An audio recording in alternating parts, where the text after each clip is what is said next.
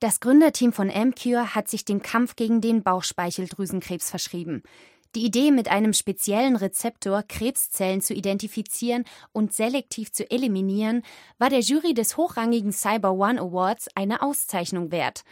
Der Pankreaskrebs ist der dritthäufigste Tumor des Verdauungstrakts. Unter den Krebstodesfällen belegt er wegen seiner extremen Gefährlichkeit den Platz 5 bis 7. Mit nur zwei Mitarbeitern in diesem Feld etwas auszurichten, verlangt einigen Mut.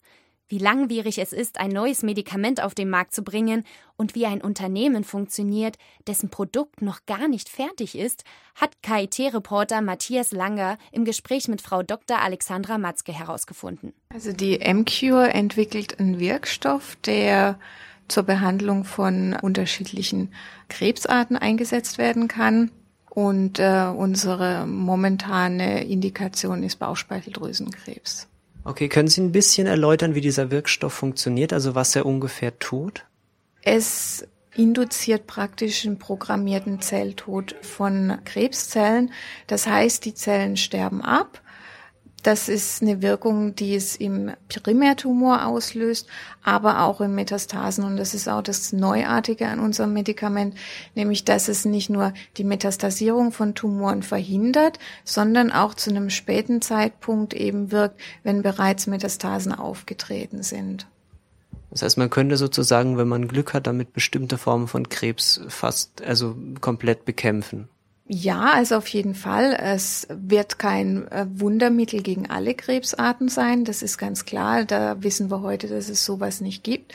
Aber es ist mit Sicherheit geeignet gegen Tumore, die bestimmte Voraussetzungen mit sich bringen. Also die eben ein bestimmtes Protein, ja, sozusagen auf der Oberfläche exprimieren. Und wenn dieses Protein vorhanden ist, dann kann man praktisch diese Tumore damit behandeln. Wie ist denn der momentane Stand also bei der Forschung in diesem Wirkstoff? Also der Wirkstoff befindet sich momentan in der präklinischen Entwicklung. Die hoffen wir in den nächsten zwei Jahren so abschließen zu können, dass wir dann äh, schnellstmöglich in eine klinische Phase eintreten können. Das heißt, die Substanz wird dann einem kleinen Patientenkollektiv getestet und auf Verträglichkeit eben überprüft. Sie haben gesagt, so zwei Jahre, ein bis zwei Jahre, bis Sie wirklich die klinischen Tests anfangen können. Und wie lange dauert es dann erfahrungsgemäß ungefähr, bis man damit rechnen kann, dass es wirklich auf dem Markt ist? Also das wird auf jeden Fall noch einige Zeit dauern. Man kann so in etwa eine Marktzulassung gegen 2019, 18, 19 anstreben, wenn alles gut läuft. Die klinische Phase selbst äh, läuft eigentlich relativ lange. Und wie funktioniert da die Finanzierung? Also Sie sind jetzt im Moment eine Firma, die im, eigentlich ihr Produkt ja noch erst entwickeln muss und das ja erst in ein paar Jahren auf den Markt kommt. Wie wird bis dahin das Geschäftsmodell aussehen? Unsere Firma schreibt praktisch nur rote Zahlen, also es kommt kein Umsatz rein und deshalb sind wir auf Investoren angewiesen. Das heißt, äh, man screent dementsprechend potenzielle Investoren, sei es Family Office, Privatinvestoren oder große Venture Capital Fonds. Das ist die Art und Weise, wie sich ein pharmakologisch orientiertes Unternehmen eben finanzieren muss, vor allem wenn es so klein ist wie wir und so neu am Markt. Dementsprechend geht das alles über Fremdfinanzierung. Wir haben jetzt aber unseren ersten Schritt in Richtung Finanzierung, erste Finanzierungsrunde getan und sind auch sehr optimistisch, was jetzt die äh, weitere Entwicklung angeht. Also wir hoffen, dass bis Ende des Jahres tatsächlich die erste Finanzierungsrunde bis zum Abschluss der Präklinik stehen wird. Und wie wird es dann funktionieren, wenn der Wirkstoff mal fertig getestet ist? Also werden Sie den dann selbst produzieren und vertreiben oder wird es dann an ein Pharmaunternehmen dann weiter, also ein großes Unternehmen dann weitergegeben? Es wird so sein, dass MCure wahrscheinlich nur bis zur Phase 2 in der klinischen Studie an dem Ganzen beteiligt sein wird.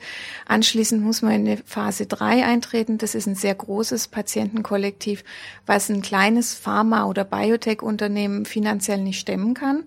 Dementsprechend muss man entweder ein großes Pharmaunternehmen an der Seite haben. Das Ganze kann man in einer sagen wir mal, kooperativen Weiterentwicklung weiterführen oder eben man lässt sich komplett samt der Patente von, von einem Pharmaunternehmen schlucken. Also die Wahrscheinlichkeit, dass MCure jemals selbst produziert und jemals selbst vertreibt, ist sehr, sehr gering. Okay, mal eine ganz andere Frage. Wie ist denn diese Idee eigentlich dann zustande gekommen, wirklich eine Firma dann zu gründen? Die Basis für die, für die Firma basiert eigentlich auf meiner Doktorarbeit. Ich habe während meiner Doktorarbeit diesen Wirkstoff entwickelt. Das war also alles sehr erfolgreich. Und dann hat man natürlich irgendwann mal einen Punkt erreicht, wo man eine Entscheidung treffen muss, okay, das ist jetzt Grundlagenforschung, aber eigentlich, was passiert jetzt? Also wie, wie kann man es wirklich marktrelevant weiterentwickeln? Was war dann der Grund, dass es dann in dieser Form der Firma übergeführt wurde, anstatt irgendwie an der Uni als Forschungsprojekt weitergeführt zu werden? Also solche Finanzierung von präklinischen Studien ist einfach sehr schwierig zu rechtfertigen über jetzt klassische Forschungsanträge. Also das würde nicht funktionieren. Mit dem Austreten aus der Grundlagenforschung stirbt praktisch das Projekt und das wollten wir eigentlich in jedem Fall vermeiden.